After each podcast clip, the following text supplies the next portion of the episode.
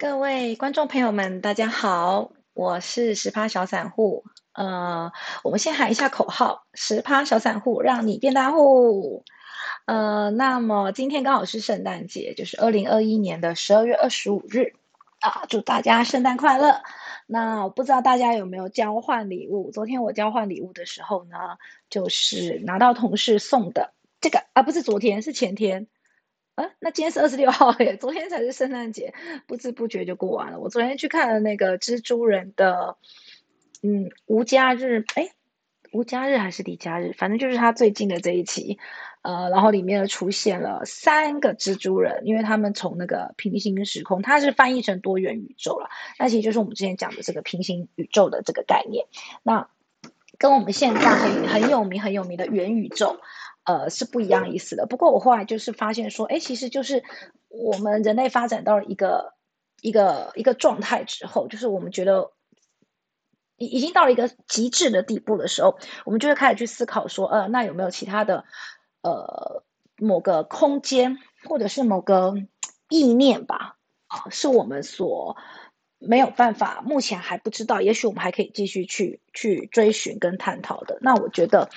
这也不是完全不可能的事情，对不对？因为三四十年之前，我们也没有想到说我们可以在网络上做这样子讯息的一个传播。Anyway，所以我也不知道到时候会发展成怎么样子。不过以我的年纪而言，我觉得应该可以看到一点点吧，应该还是有机会的。OK，那么像呃，就是今年的股市是真的是相当的不错，包括我自己今年就是买了一些奢侈品，嗯。然后呢，上个礼拜我我生日的时候，我姐姐送了我这个江江，好，真是非常开心。这是我的第二个第二个叫做什么奢侈品？第一个奢侈品是那时候是去买 GUCCI，觉得它也蛮好看。那我买的也是经典款的，就先从经典款入手。讲入手不太好，好像我之后还一直在买。其实我会觉得包包真的是。呃，我 GUCCI 那个是很大的，那这个是就是很小的，所以我现在缺一个中的，对不对？OK，那就麻烦各位粉丝。好，呃，我可能会考虑，对，就是之前我外甥女她现在在德国留学，那我外甥女她那时候就是想要我我想要买一个 LV 的包包，因为今年有赚钱嘛，嗯，好，就只是有点浪费，想说买一个包包，那。我那时候看中那个，我就在台湾就刷卡，就是寄到我外甥女的的那个住住的地方。结果发现他不接受台湾的卡，可是我以前在国外买 Amazon 或者是，嗯，反正就是买一些东西寄过去都是 OK 的。还有什么哦，施华洛世奇也都 OK 啊，从来没有拒绝过我的卡。结果呢，LV 就拒绝了。我想可能是因为他怕的是海外诈骗，所以我就没有办法买了，对不对？那那时候我们有查一下，那个包包在台湾，呃，那个颜色。台湾只有剩一个，那在欧洲是没有的。反正我们就是后来就挑另外的颜色，那个颜色在台湾好像卖十一万还是十三万。可是如果你呃在欧洲就是刷卡的话，刷台湾卡都都好，反正因为现在欧元便宜，它大概才七万块。那这个包包呢，就是价差是蛮大的，大概七折。那这个包包因为是经典款，所以我姐姐买，大家猜多少？这个是十万。可是上次我的朋友他就看一下，他说这个大概要四五万吧。真的是很不懂哎，很不懂行情哎，一看就知道没有买过。但是说实在，十万真的蛮贵的，我都放不下什么东西。然后呢？但是这个，它如果你是在欧洲买的话，大概也要七万多，将近八万。也就是说，经典款大概只会打八折。可是如果是它就是卖完就就就一直一呃，就是可能没有增值性那么好的，那那个大概就是可以打到六七折这样子。OK，但是我们这不是奢侈品频道，可是我们要教你怎么怎么赚钱去买奢侈品，对不对？好，那我还有收到了一些朋友哈，包括我这边。有一位我们的同事，然后他也订了蛋糕给我。他其实现在正在正在呃呃，这个叫什么产假？好，那祝福他呃，祝他生产顺利。那他也会都听我的广播，也是我的小粉丝，好像是我蛮早期就有就有稍微听一下。那我就觉得蛮抱歉，因为我这边一直都没有什么标股，那有时候都会害他套牢，非常对不起。那呃，如果你有看我的粉砖的话，就会发现我最近都在卖股。卖股其实是不得已的，是因为我最近需要一笔现金。那我们买股票的目的，就是为了要把我们的现金放在一个相呃，它会增值，那它又不是那么危险的地方，因为我觉得我挑的股票的标的不会让你就是腰斩。然后或者是打三折，甚至下市，这个是不太可能的哈。甚至有时候呢，我也会介绍一些 ETF。我们今天要来介绍的就是 ETF。那有哪些 ETF 你可以开始观察？那呃呃，我觉得我话题转的太快。我刚刚是要讲什么？我刚刚是要讲说，没有让大家就是没有介绍很多标股。我觉得我介绍的东西都是蛮稳定的，都是我用筛选出来的。那可能你可能要抱它三个月、四个月。呃，如果对于资金少的，我觉得。可能你会听一听之后你就走了，因为你没有每一张你可能只能赚到一万多。对于今年来讲，尤其是你一直听到说谁赚了几千万、几百万的时候，你可能会觉得我的这个频道很慢。但是我们这个频道的宗旨就是让你先，呃，我我希望是刚刚进来投资的，因为我是就刚学投资的，因为我这边是针对。就是小散户，那小散户最怕的就是你追在一个很高的点，结果最后杀下来杀了你之后呢，你的钱就这样子就不见了。所以我这边要的就是比较稳定的，那你先一点点一点点，一点点一点点玩，然后你积少成多之后，当然你也累积了很多的姿势跟操作的一个技巧之后呢，你就可以自己去呃分一些资金出来去追所谓的标股或者是名牌，你可以试试看这样子，或者像现在的呃，比如说你的。五 G 啊，那 WiFi 六啊，低轨道卫星啊，第三代半导体啊，元宇宙啊，这个题材是非常非常多。只是说你有没有办法找到里面它可以一直让你稳定获利的，或者是说你有没有办法找到今天你一买它就涨，然后明天或者是当天当中你就可以走的。其实就是要每一个频道就是要看你的目的是什么。如果你是要长期，我真的是蛮蛮推荐我自己，就是可以让你学一些筛选的技巧。那你如果是要短期的话，那我这个可能就没有办法，可能你得要听一些分析师，就是那种每天每天的那种哈，或者是你就是看新闻、看报纸，现在流行的题材是什么这样子。OK，那我们今天要带大家做的是，呃，我现在要最近要推荐的 ETF。那我推荐 ETF 呢，都是属于嗯抄底的，怎么说呢？我不能肯定你是不是能够现在进场是抄底，我只能说它现在是在相对低档。那怎么说呢？因为台股已经很高了嘛，所以现在大部分都观望。那观望的话，你又不不敢买，或者是像我这像我已经买起来，我可能是在等它接下来涨，我大概也会跑。好，我也不是说。大家看我之前的影片就知道，我也不是傻傻放在那边领鼓励。如果有赚，我也会拿。那拿回来之后再看低点进去，我们是不是可以再继续做一点价差，或者是就放在那边等的七八月领鼓励？其实其实时间是过得非常快的。你看，从我们破万点，就是万点七月的时候到现在也已经半年过去了，然后还没有突破哈，半年就已经过去。光这个题材能不能突破一八零三四？好，能不能站稳啦？因为事实上，昨呃礼拜五的最高点已经有有过了，等下我们可以确认一下。那能不能站稳一一万一八零三四，都可以讨论半年。那你觉得下礼拜封关前有没有办法站稳呢？我觉得没有办法，因为等下 K 线可以告诉我们，呃，因为大家在封关前下礼拜也是放三天连假，一定是卖股的。哦，肯定是卖股的，然后再来就是投信，它也差不多要收割了，对不对？它的呃这个年底做账，它必须要把钱差不多要拿回来。那当然有一些它可能不会卖，因为它要布局明年的第一季嘛，第一季的的这个状况。所以说可以观察一下最近投信在卖什么股票，如果他在卖的，你可能也要跟着走。那如果他是下礼拜才买进的，你就可以不用跟，你不用跟着卖，因为。下礼拜才买进的，他应该是在布局明年的行情这样子。OK，好，那我今天要讲的是，呃，我自己有玩过几只 ETF，我先给大家看一下哈。有时候是有有几个是我之前很傻的时候买的，如果报到现在就好了，对不对？但我以前不懂。哎，不过后来想一想，我以前做的也许短短在那个时候是正确的决定，因为我把钱拿回来了。不拿回来，我买不了其他股票。很多同学你会有一个概念，就是你会有一个想法，就是说哦，早知道我就不卖，早知道我就怎么样。但事实上，你如果不卖，你不拿回那些钱的话，你不会有下一只啊！你你你身上并不是一出生你就有一亿，然后你可以所有你看中的股票都买，你一定是某些股票拿去买，然后卖了之后你才可以买到下一只。好，所以重点是你有没有办法延续你的获利，而不是你呃一直一直一直放在那边。哈，这是还是要懂的。好，那我们从这个二零一三年台湾。呃零零五零刚上市的时候我就买，那时候才五五点零五，好，那其实它就已经有透露出它在涨的讯息了哈。然后高股息刚上市二三点多，我也是有买的哈。那它有时候会往下掉，高股息其实你现在如果是在相对低点，你也还是可以考虑的哈，因为你看，毕竟这。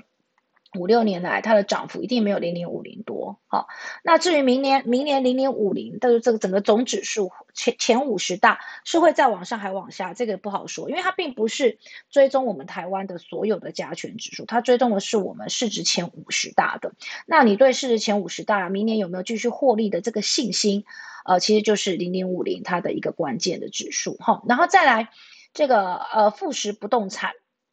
它追踪的就是一个不动产的标的，最近有蛮低的一个行情，但是因为我，呃，上个礼拜我都是要拿现金回来的，所以我就没有买，没有抄底了。因为其实我本来它十三点多的时候我想进场啊，那它昨礼拜五的收盘是十四点多吧。好，然后这一支中信中国高股息，这个之前在粉砖你可能有看过，我其实之前在十四左右的时候就有慢慢的往下买这样子，然后也是。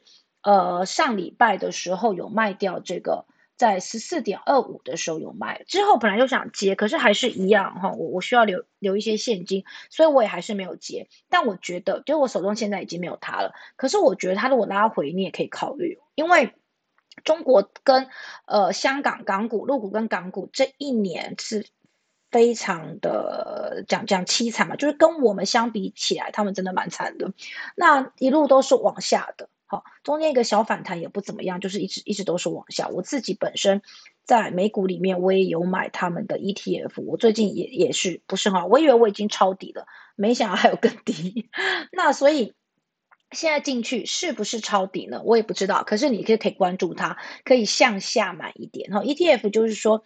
呃，有时候你的最低点你买不到没关系，但是你都买在相对低点的话，起来的报酬率应该是会还不错的。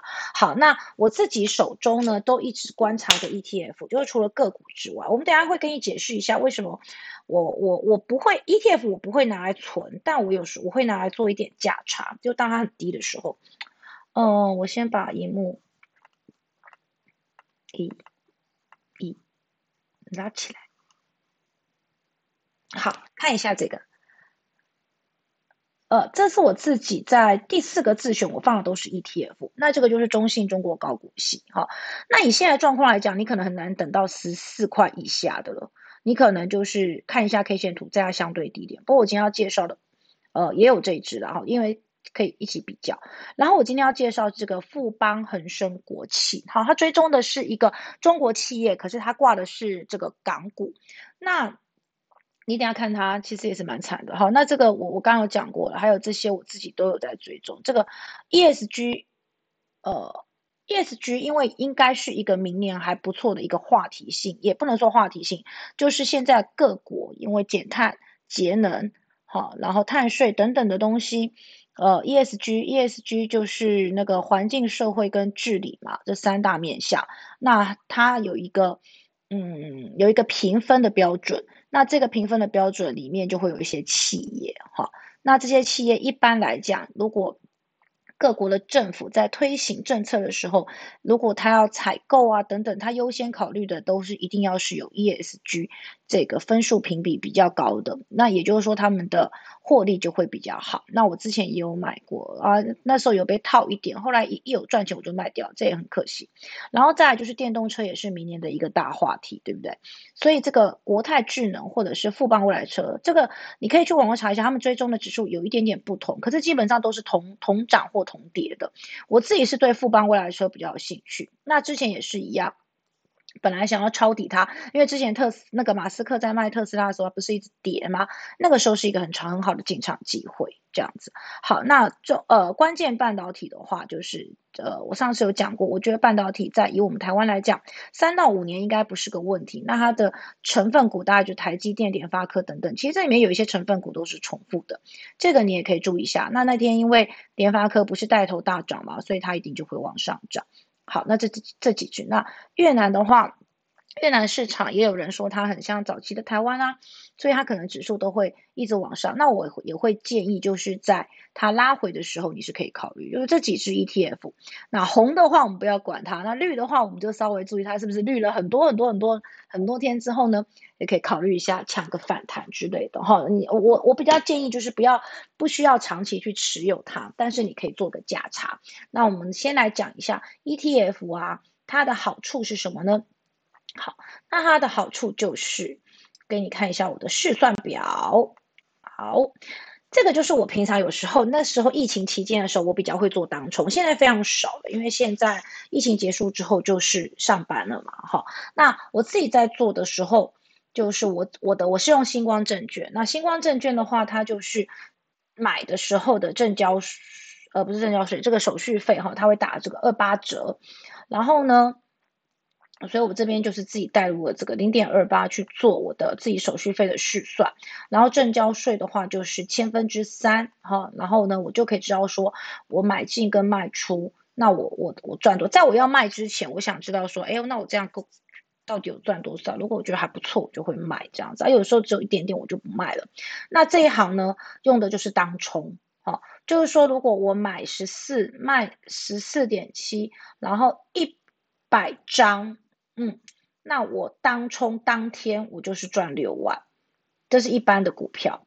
那如果我是 ETF 的话，好，就当天会再多，呃，就是比，呃，对不起，这边是当冲，好，股票的当冲，那这边就不是当冲。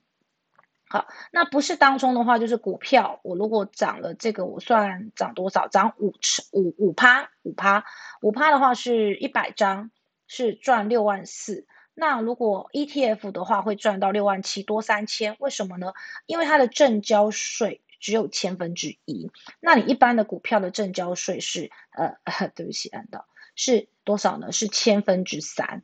好，那 ETF 是千分之一，所以就差了三千，也是有差，对不对？那因为它是千分之一，那我们都一般股票的当冲是对折嘛，对折就是千分之。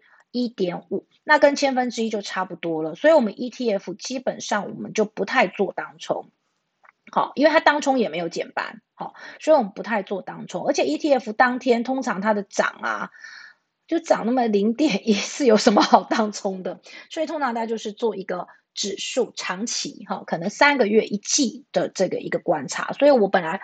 呃，就是我的中信中国高股息是没有要卖的。那我讲过，我上次就是比较，呃，需要钱，所以我就卖了一些哈。但是因为买在低点，所以不管怎样都是有赚的，只是赚的比较少啊。就是我们不要执着于赚的多或少，我们只要有 赚，其实就是还不错的。好，然后再找下一只就好了。OK。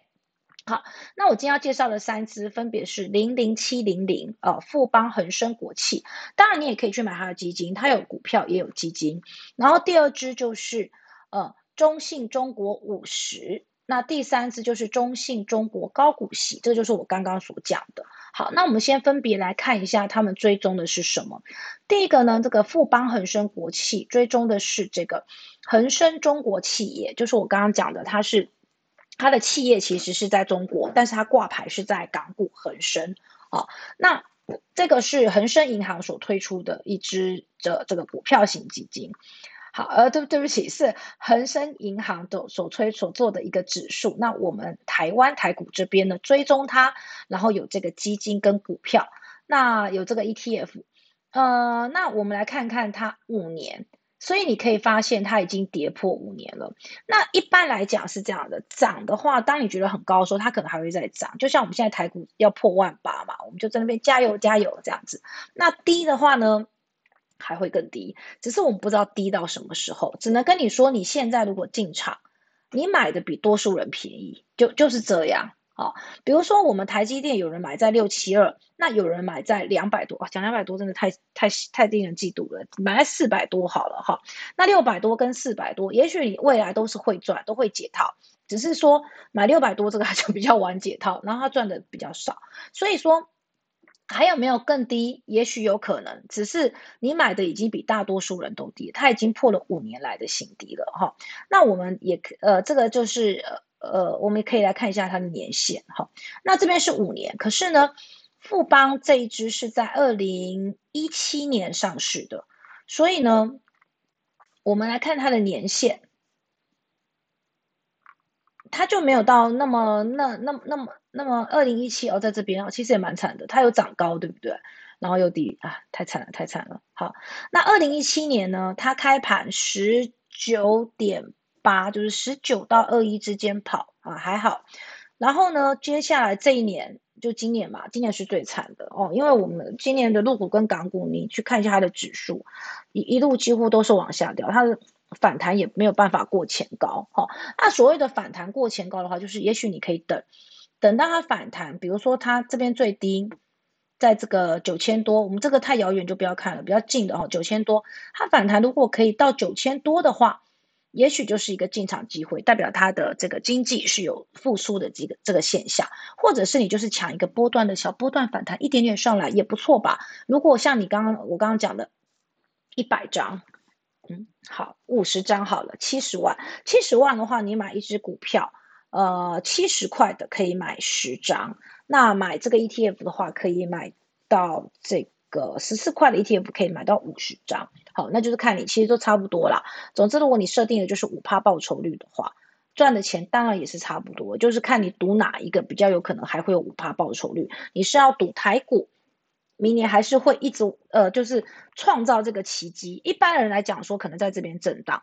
那你是要赌这个机会比较大呢，还是要赌这个已经跌到谷底的恒生，还有这个入股，他们的反弹的几率比较大？就是看你要压哪一个这样子，你也可以两边都压。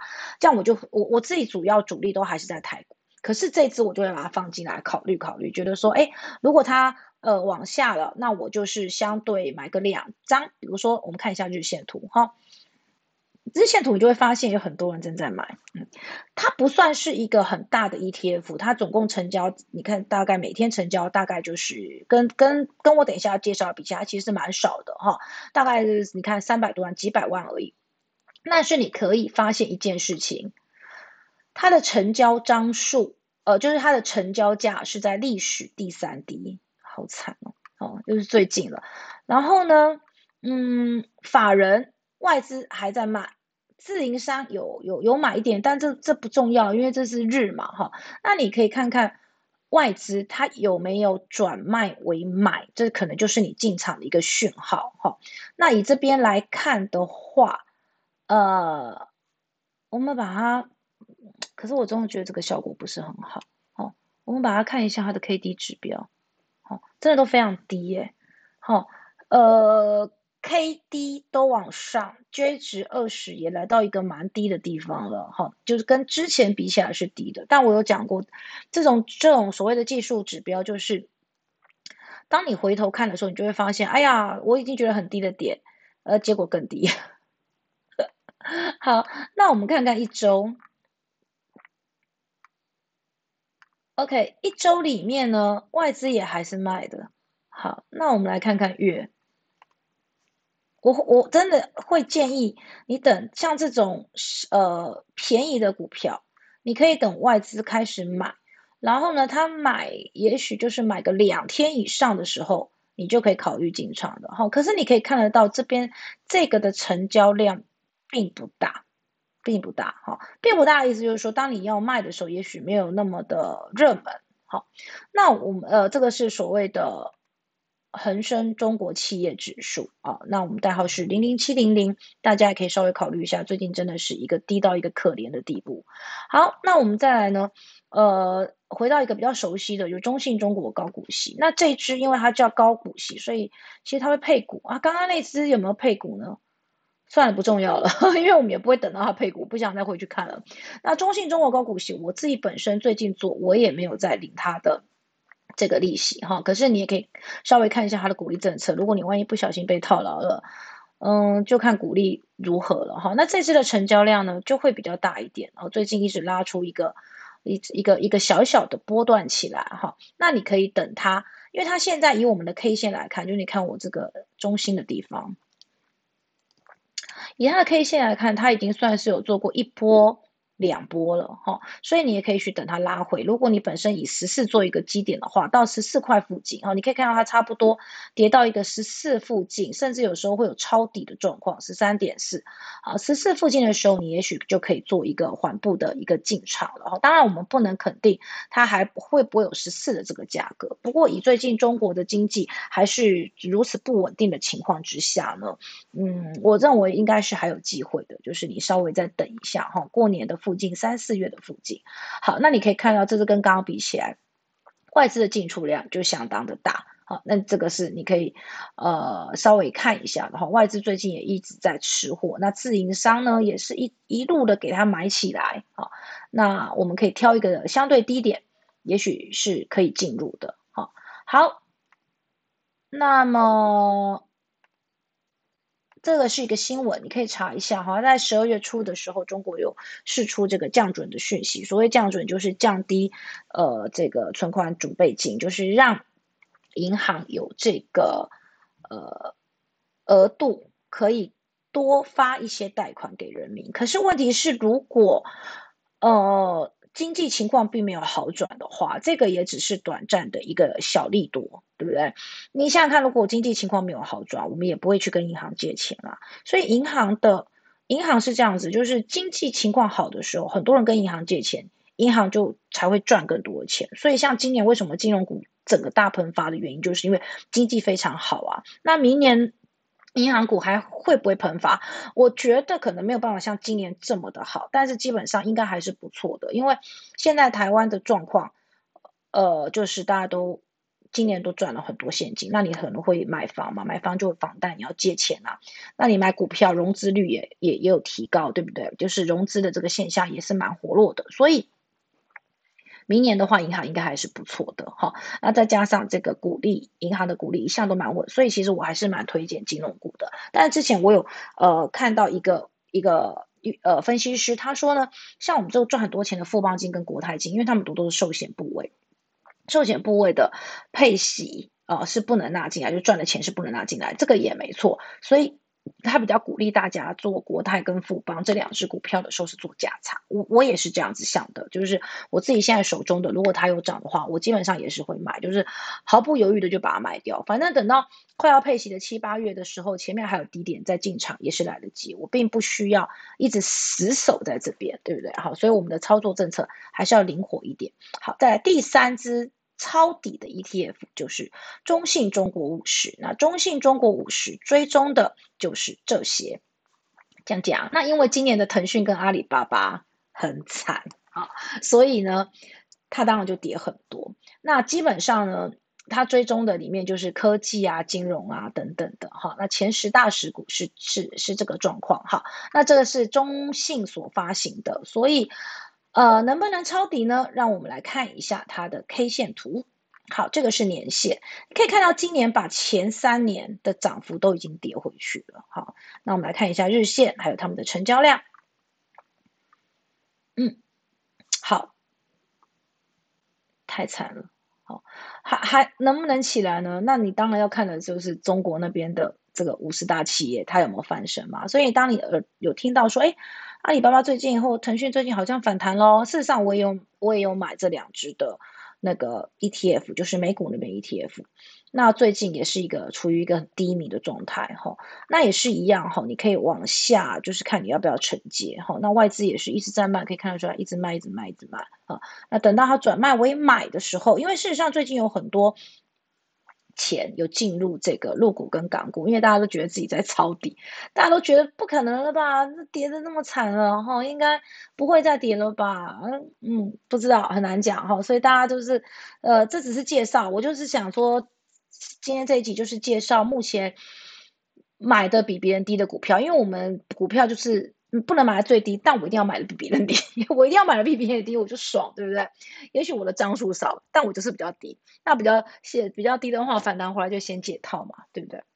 好，那呃，并不能确定。我要再强强调，不能确定低就没有更低，就像我们不能确定高没有更高，这是一样的道理。好，就是看你赌中国市场跟。